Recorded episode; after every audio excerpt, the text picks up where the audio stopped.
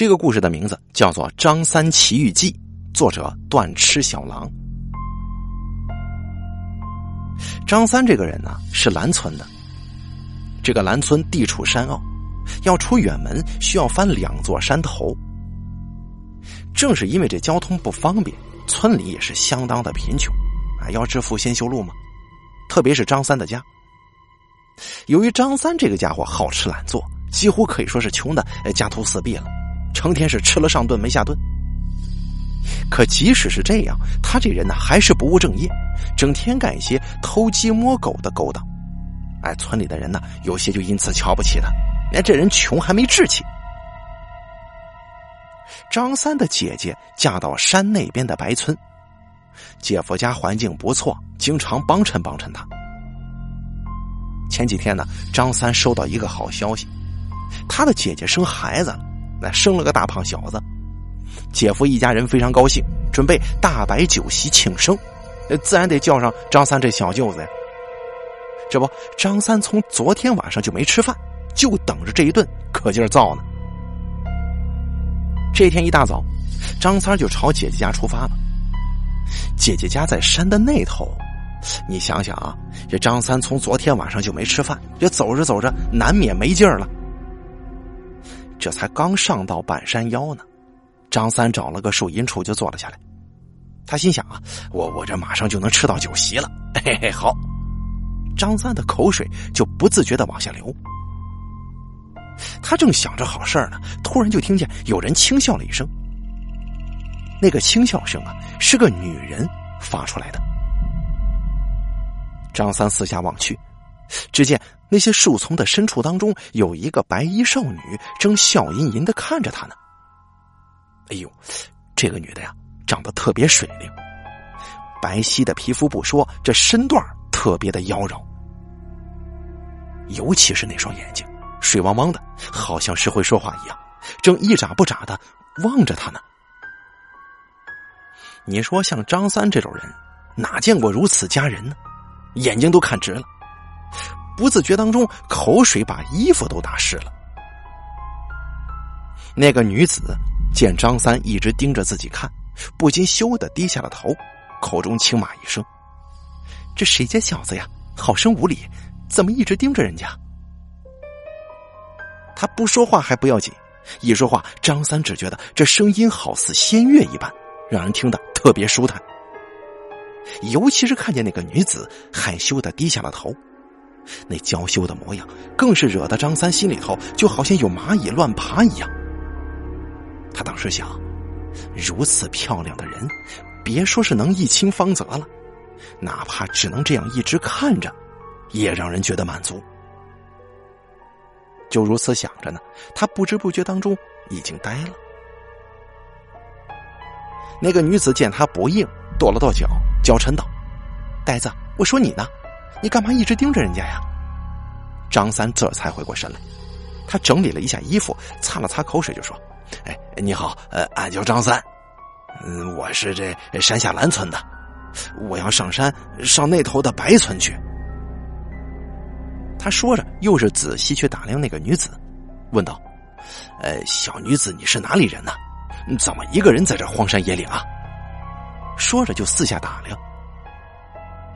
此时此刻还不到晌午，天气呢炎热异常，四下无人。他当时心里有个心思，他心想：嗨，反正没人看见，就是唐突这家人，也不会有人知道嘛。就是如此想着，他心思就开始活泛，也不觉得饿了。说来也是啊，这张三长得倒也是人模人样。只是家中一贫如洗，又不务正业，自然不会有姑娘看得上他。如今有这么一位美人，正俏生生的站在自己眼前，说不动心，那绝对是不可能的。如此啊，张三心一横，就起身朝那个女子走了过去。他口中不断的说出一些轻薄的话语：“小女子啊，想必你也未曾许配人家吧？”哎呀，正好俺张三呢也没家室，不如你我也做了夫妻吧。我呢定会好生待你的。如此说着，心中又是琢磨：反正横竖我张三都不是他妈什么好人，便是占了这女子的便宜，也没什么大不了的。而且，这小女子生的是如此诱人，哪怕是牡丹花下死，做鬼也风流了。那个女子见张三朝自己走来，也不怕，只是笑吟吟的问道：“呆子，你可知道我是什么人呢？”张三当时调笑说：“ 你不就是我娘子吗？”那个女子轻骂一声：“你这人好不要脸呐！”说罢，转身就走。张三只觉得眼前人影一闪，好像是一阵白风吹过，那女子就不见踪影了。但是呢，这阵风可不是香风啊，是带有一种腥骚气、很难闻的风。张三这才回过神来，这位啊，想必不是山精，也差不多了。再想想自己刚才出言调笑，哎呀，当下心中悚然一惊，不敢久留，赶紧朝姐姐家里走。张三紧赶慢赶的，正好在下午的时候抵达了姐姐家。此时酒席尚未开始。张三只得先向姐夫讨了点吃的，先垫吧垫吧，也睡了一小会儿，等待晚上的酒席开桌。好不容易挨到了晚上，张三被姐夫拍醒了，跟着出门一看，只见这院子里头摆了八张大桌子，每张桌子上都是座无虚席。那张三心想啊，这人也太多了吧，我都没地儿坐了。张三的姐夫见他四处乱看，眼睛直盯着那些酒席，啊，口水挂满了嘴角，心中都有些鄙然。嘿，这张三也忒他妈没出息了，估计啊，他一天没吃东西了，就等我这一顿呢。不过，虽说此时的张三卖相的确不雅，可毕竟人家是小舅子呀，是孩子的亲舅。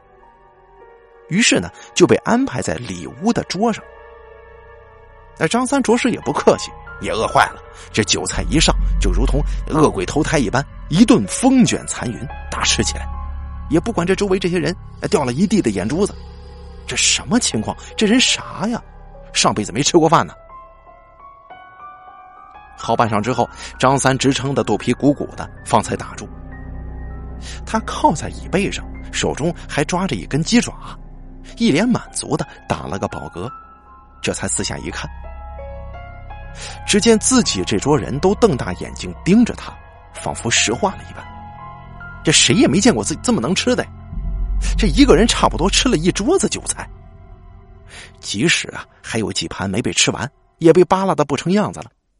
你说人家这怎么下口啊？桌上的碗盘一片狼藉，不堪入目。张三的姐夫也是目瞪口呆，半晌才蹦了一句。这他妈得多久没吃饭了？真是丢人呢！张三一看这架势，你是这自己也不好意思待呀。借着酒劲儿起身打了个哈哈，哎哎，那个哎，大家吃好喝好啊！啊，还有事儿，就先走了。众人是一脸的无语，还吃好喝好，这有谁能吃得下呀？不过张三却不管这些。转身啃着鸡爪子，踉踉跄跄的就朝外走。张三的姐夫更是装着没看见一般，赶忙吩咐再上一桌酒菜，那却是不去管张三了。毕竟有这么个小舅子，丢人呢。咱把话再说回张三的身上。张三借着酒劲儿朝山上走，一步三摇的，好不容易到达了山顶。这个时候天就完全黑下来了。这小小的夜风一吹，倒把张三的酒劲儿给吹个差不多了。张三往前一看，自己的村子朦朦胧胧的有个轮廓。再往后一看，姐姐的村子也是如此。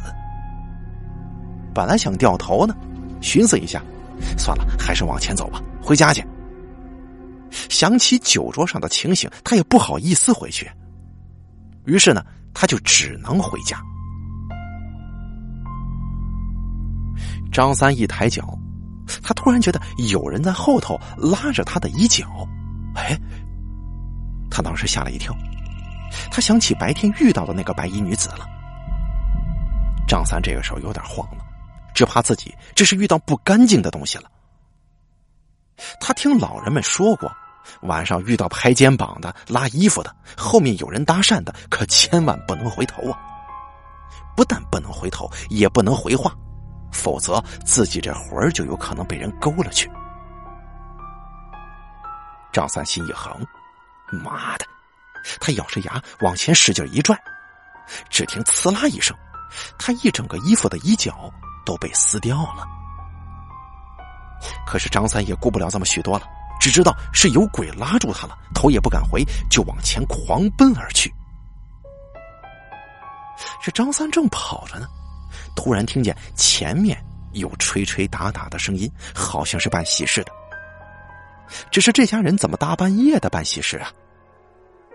正琢磨着，从山梁上下来一队人。八抬大轿，最前面的一个人胯下骑着高头大马，身着一身大红，胸前挂着一个大绣球。边上两个人打着两只红灯笼，身后一群乐手吹吹打打，看上去颇为喜庆。但是大家可以想象吗？这种景象在这大晚上的，却能平添几分诡异的色彩呀！毕竟谁听说过这大晚上娶媳妇儿的？坏了，坏了，坏了！这难道是阴婚吗？张三只觉得身上一阵寒，不自觉的打了几个冷战。今天怎么竟是遇到这些稀奇古怪的事儿？看着这个轿子越走越近，张三只觉得这心里头发毛啊！他赶紧往路边让了让，先让他们过去再说。可谁知呢，这新郎官走到跟前却停下来了。冲张三一拱手，说道：“这位兄台，可否赏脸，随我去寒舍喝杯喜酒啊？”张三心想：“俺跟你素不相识的，即便是你要俺去喝你的喜酒，这这恐怕你是另有所图的。再说了，你是人是鬼，俺都不知道。你这大晚上娶媳妇吗？别说见过了，听都没听过。”如此一想，张三也一拱手说：“哟，哎。”呃，呃俺实在是有事您这酒恐怕是喝不了了，就此别过啊！刚要走人，这新郎官却翻身下马，挡在了张三的面前，伸手把他拦住了。哎，兄台，未免太过见外了吧？这荒山野岭的，还是大晚上，咱们能碰个面，岂不是缘分吗？走走走，就随我去喝杯喜酒吧。你说张三这个纠结，他对方是人是鬼？不知道，不去吧？你看这架势，怕是不会轻易放自己离开。正犹豫呢，那新郎官又是上前一步，沉声说道：“莫不是兄台不屑于喝我这杯酒吗？”张三一看，马上人家这就有翻脸的趋势了。对方人多呀，嗯，好汉不吃眼前亏，先应下再说吧。于是他赶紧说道：“哎呦，哪里哪里啊！呃，既然兄台如此抬爱，那我就打扰了。”那新郎官这才一抬手说：“请吧。”然后翻身上马，前头带路了。也不知过了多久，黑灯瞎火的，也不知走到了哪儿。转过了一个山坳之后，前方突然灯火通明，只见一个庄园出现在了前方。或许是墙外的灯笼挂的太多了吧，看上去金碧辉煌的。门前的守门人看见新郎之后，马上上前牵马，扶新郎下马之后，一群人簇拥着新郎往门里去了，但唯独把张三留在了门外。不多时，这院子里开始热闹了。张三从这个门处往里一看，里面是推杯换盏，好不热闹。张三这个人虽说在姐姐家吃的很饱，也喝的差不多了，可是走了这么久的路，早就把食物消化干净了。再看看这院子里头有吃的有喝的，肚子里的馋虫又开始作怪了。他心想啊，你这这这主人硬请我来，你怎么把我晾外头呢？还不让我进门？正想着，里边出来一个红衣女子，她手里端着个盘子，上边有两盘素菜，一壶酒。这个女子一扭一扭的上前鞠了个躬，说道：“公子久等了，少爷交代莫要慢待你，这些都是开胃小菜，您先吃着，正菜随后就到。”然后放下盘子就往里走了。这个女人走到门口，又回头说：“公子，少爷吩咐我告诉您，这院子您是进不来的，所以只能委屈您在外头用餐了，有所怠慢还望海涵呢。”说完，就走进了院子。张三这个气呀，心想：我他妈不来，你非得叫我来。你说我这来了，连院子不让我进，不行，这院子我还非进不可了。他大步走到门前，抬头一看，只见门匾上写着“三仙庄”三个大字。也管不了许多了，抬腿就要往门里去。他只听“咣”的一声，张三觉得这脑袋，哎呀，像是撞上门梁了，眼前金星直冒。他抱着额头蹲了下来。这院子里的众人一见，顿时乐得哈哈大笑。只见先前那个女子更是笑得花枝乱颤，冲张三说：“我说了，你是进不来的，你怎么还非得往里撞呢？”张三抬头看了看门楣，不对吧？这这够高啊，比自己还高一个头呢！我我这脑袋怎么顶上去的？再再进一次试试。只听“咣”的一声，张三又捂着脸蹲下了。这回只觉得连鼻子都撞扁了，疼的眼泪哗哗的往外流。这院子里又是笑声一片。张三捂着脸，老半天也没缓过劲儿来。他晃了晃脑袋，这不不对啊！要是第一次是自己不小心撞上去的，那第二次呢？想到这里，张三瞬间就清醒了。事儿不对，我连这门都进不去，看来这里不是普通的地方，这里面的人恐怕也不是普通人吧？谁见过这普通人大半夜的娶媳妇儿？再说了，他们倒是人也罢了啊，如果不是呢？那是鬼妖，还是怪呀？还是别的什么？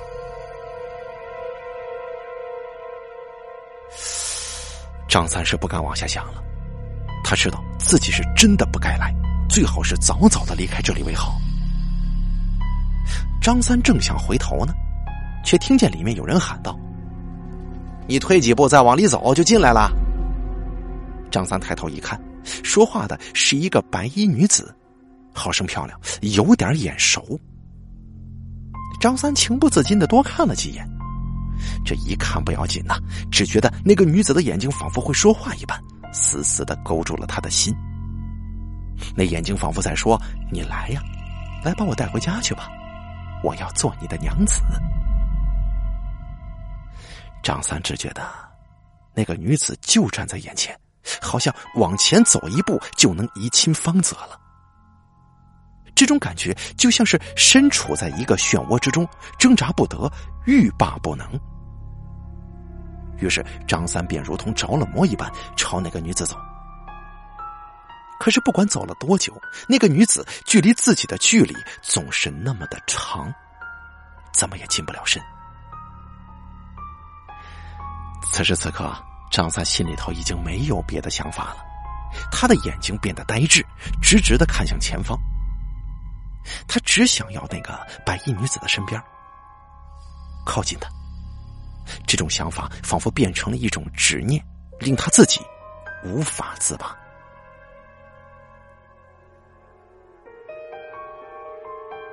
咱们再说说啊，张三的姐姐等庆生宴结束之后的事儿。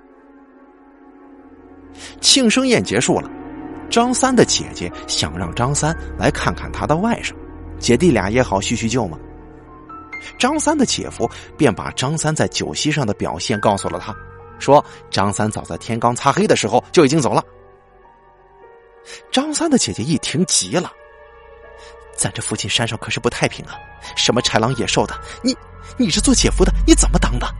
这大晚上的就让他自己走吗？你怎么放的心呢？不行，我得去找他，我就这么一个弟弟。”张三的姐夫一想，也是啊。最近这山上的确不太平，前些日子这村中的羊还被狼拖走了呢。于是赶紧安慰媳妇儿：“哎呀，你别着急了，我呢这就去找几个人上山上找找，再找几个人去兰村看看。要是到了家了，就回来给你报个信儿。要是在山上找到他，我就直接把他带回来。”听他这么说，张三的姐姐这才放下心来。张三的姐夫派了两个人朝兰村去了，又带了几个人打着火把，领着猎狗往山上走。他们一边走一边喊着张三的名字。大家找的挺仔细的，对有树荫等等看不清的地方，几个人也会一起过去仔细查探一番。就这样，一群人浩浩荡荡的翻过了山梁，又一路喊着朝兰村的方向走去。大家一起走了好久，想先休息一下。哎，就在这个时候，张三的姐夫看见前方不远处有个什么东西，怎么在一直的晃呢？被风一吹，还发出那种呼啦呼啦的声音。他上前一看。只见一块破布挂在一根低矮的树杈上，再定睛仔细一看，这块破布不正是张三衣服上的吗？这衣服还是自己找人为张三做的。坏了，坏了，坏了！张三的姐夫心想：难道张三出事了？大家赶快给我找找！他赶紧让人在四处查看，但是没有发现张三的痕迹。他心里当时是真着急呀！张三如果真的出事了，那跟自己有直接关系，并且自己的老婆也肯定不会原谅自己的。他把猎狗叫过来，让猎狗嗅过破布之后，那猎狗在周围转了转，朝着一个方向径直而去。只是那个方向却不是去兰村的方向。不过张三的姐夫此时此刻也管不了那么多了。他就招呼大家跟着猎狗朝前跑，也不知走了多久，天都蒙蒙亮了，那狗怎么还没有停下来的意思呀？大家走的都有些累了。张三的姐夫正想让大家休息一下的时候，突然看见前面模模糊糊的有几个人影，那个人影正弓着身子往前走，走几步撞到身前的一个土堆，往后退几步。然后又弓着身子向前撞，如此反复，一刻不停的。这什么情况？大家谁见过这等情景啊？顿时这气氛有些诡异了。人群里有人指着土堆说：“哎呀，那个是坟冢吧？那个人莫非是遇到鬼打墙了吧？”鬼打墙又叫做鬼迷眼。听老人说，就是一个人在原地不停的打转，走不出脚下那片区域。如果没有人帮他清醒过来，他会在原地一直打转，直到活活累死为止。听这人这么一说，大家都有些怕了。野兽什么的，大家人多力量大，不会怕。这又是人又是猎狗的，可是鬼这东西，就不好说了。毕竟谁见过呢？据说，凡是见过鬼的人，都没什么好结果。大家有些动摇了。现在是夏天，虽说是早上，也不应该冷到哪儿去啊。可是大家明明觉得自己身上都起了密密麻麻的一层鸡皮疙瘩，甚至还能听见有人的牙齿打颤，那种不停的敲击声。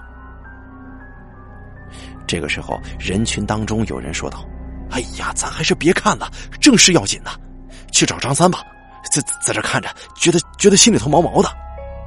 众人纷纷同意，毕竟谁都不想在这儿待下去。对于未知的东西，大家还是抱着敬而远之的态度。正要离开呢，有人来了一句话：“哎呀，这个被鬼迷的，会不会是张三呢？”此言一出，登时招来大家的怒视。这个想法呀，大家早就都想到了，只是心照不宣啊。因为谁都不敢上前去看看，要是没人提的话，大家这么走也就得了。你说这话说到明面上了，这时候你再走，这不是见死不救吗？不太好。张三的姐夫看了看大家的表情，心想啊，这些人都是自己请来帮忙的，这跑了一晚上的山路本来就累了，再让人家去靠近这还不知道是什么情况的地方，你这有点说不过去吧？于是他把心一横，对众人说：“呃，那那大伙在这稍等吧，我自己过去看看。如果大家谁想先行离开，我也绝不阻拦。”顿了顿，他又说道。若是我这一去不回，还烦请大家能看在一个村子的份上，帮我照顾我家老小，谢谢。那我这就过去了。大家看到有什么不对劲的时候，就赶紧走吧，别管我了。我是张三的姐夫，我不能把他留在这儿。大家倒是犯不着跟我冒这个险。说完，他就扭头朝那个弓着身子的人影走了过去。众人也不阻拦。本来张三只是他的小舅子，这些人都是过来帮忙而已啊。张三的姐夫牵着猎狗走到跟前一看，这可不就是张三吗？怎么此时的他面无表情，眼神呆滞，还自顾自的往前走？走到前面的矮土堆前头也不停，砰的一声撞上去，再后退几步，再继续往前走，再撞。张三的姐夫看了看张三的脸，这额头上早已鲜血淋漓，鼻子都撞得塌了。他就好像没有感觉一般，一直不停的朝那个土堆撞。哎呀，难道真的是鬼打墙吗？可这天马上就要亮了，这这鬼在白天也能出来吗？要不是鬼打墙的话，那这场面怎么解释？看着张三满脸是血的往前直撞，你心里怕，没办法。他心里也是怕的不行，没谱了。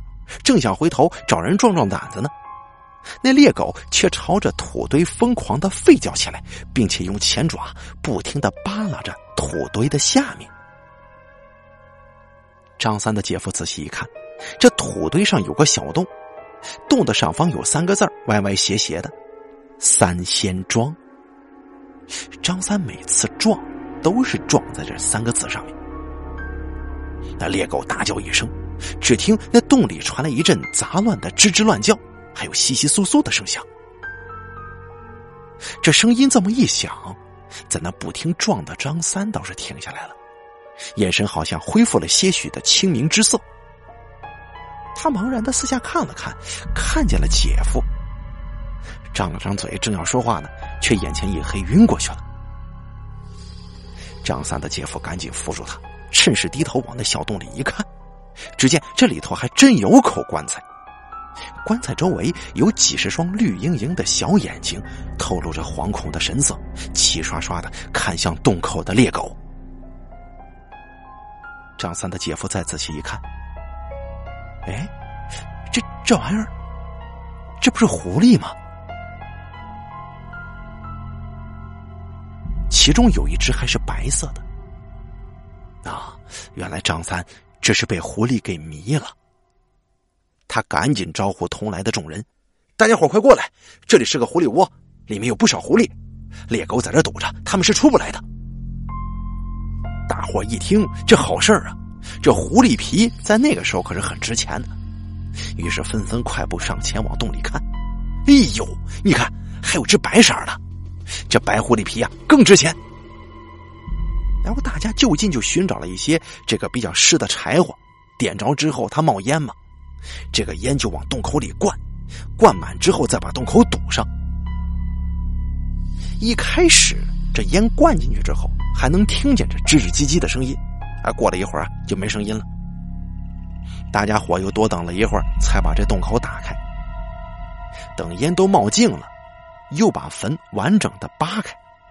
哎，只见这棺材周围呢，大大小小的躺了好几只狐狸。这其中棺材上面的两只红狐最大，下面趴着那只白狐。看来这三仙洞啊，这所谓的三仙，就是指的这最大的三只狐狸了。大伙把狐狸都拖出来，再将坟合上，刚想离开，只觉得平地里突然起了一阵怪风。这风啊，带着丝丝的阴冷之气，卷向众人。当时大家心想：难道是咱们扒了人家的坟，人家来找咱算账了？原来这个世界上可真他妈有鬼呀！于是大家就齐刷刷的跪在地上，七嘴八舌的嚷嚷：“哎呀，我们不是有意冒犯的，莫要见怪啊，放我们走吧！”说罢就不停的磕头。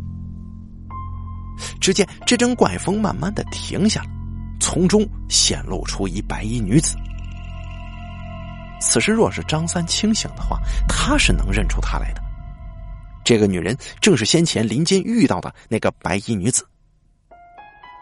那个白衣女子朝大家躬身一拜，说道：“多谢诸位帮我夺回安身之所。我本是山间猎户之女，有一次随父亲打猎，中途走散，不成想遇到这群狐狸精，被他们害死。更可恶的是，那白狐撕下我的面皮，附着于自己的脸上，幻化成我的样子，在此间害人。父亲辗转找到我的尸身，将我葬于此地。”谁知，又被这群狐狸占了安身之处。无奈我只好四处徘徊，成为孤魂野鬼。由于我心中对他们的仇恨不消，心事未了，因此我不能转世为人。如今诸位帮我报了大仇，此间心愿已了，我也该转身离去了。说罢，又是朝众人深深作了个揖，化作一阵风而去了。等了半天都没动静，大家这才慢慢吞吞的、颤颤巍巍的爬起身子来。经此一事，大家伙都是吓得一身冷汗，啊，当然也挺同情这白衣女子的，就冲着她的坟冢拜了拜，赶紧离开此地往回走。大家把张三跟狐狸全部都抬回了白村。等张三醒了，把自己的遭遇一说，村里的人都是啧啧称奇。看来啊，那两只红色的跟白色的狐狸都成精了。原来张三遇到的那个白衣女子，可能就是白狐所幻化，要不然怎么会有腥骚之气呢？因为白天的时候张三调戏了他，这狐狸嘛，向来心眼稍微小一些，自然会找他报复。于是夜遇昏叫，这些应该都是那狐狸精迷人的幻象。当然了。这都只是听说的，谁见过真正的狐狸精呢？谁也没见过一下子那么多狐狸。这些去找张三的人呢，就把这狐狸分了，每个人都得了一笔数目可观的钱财。张三的姐夫只留下了那只白狐。等到张三在他家养好了伤，他将白狐整个卖掉，把钱都给了张三还嘱咐他：既然经此一事，你人没死。大难不死，必有后福。也知道冥冥之中自有好坏安排。我给你这些钱呢，你好生的生活，不要让你姐提心吊胆了。然后呢，这张三果真回去拿着这钱娶了房媳妇儿，好好的开始过日子了。只是众人遇鬼一事，大家都守口如瓶。虽说那白衣女子已经转世离去。但大家还是不想去他那安身之所，再去打扰他，毕竟人家这身世也忒可怜了。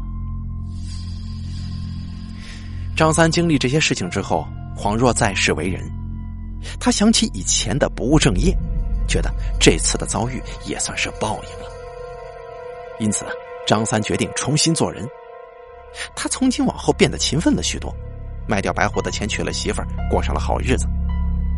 后来呢，张三有个女儿，这个女子长得很水灵，皮肤很白皙，这眼睛啊就跟会说话一样，特别传神。这小女孩说，她最喜欢穿白色的衣裳。也许啊，她就是那个白衣女子的转世吧。好了，这个叫做《张三奇遇记》的故事呢，演播完毕。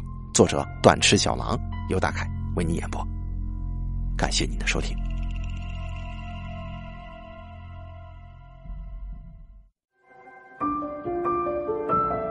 本期故事演播完毕。想要了解大凯更多的精彩内容，敬请关注微信公众账号“大凯说”。感谢您的收听。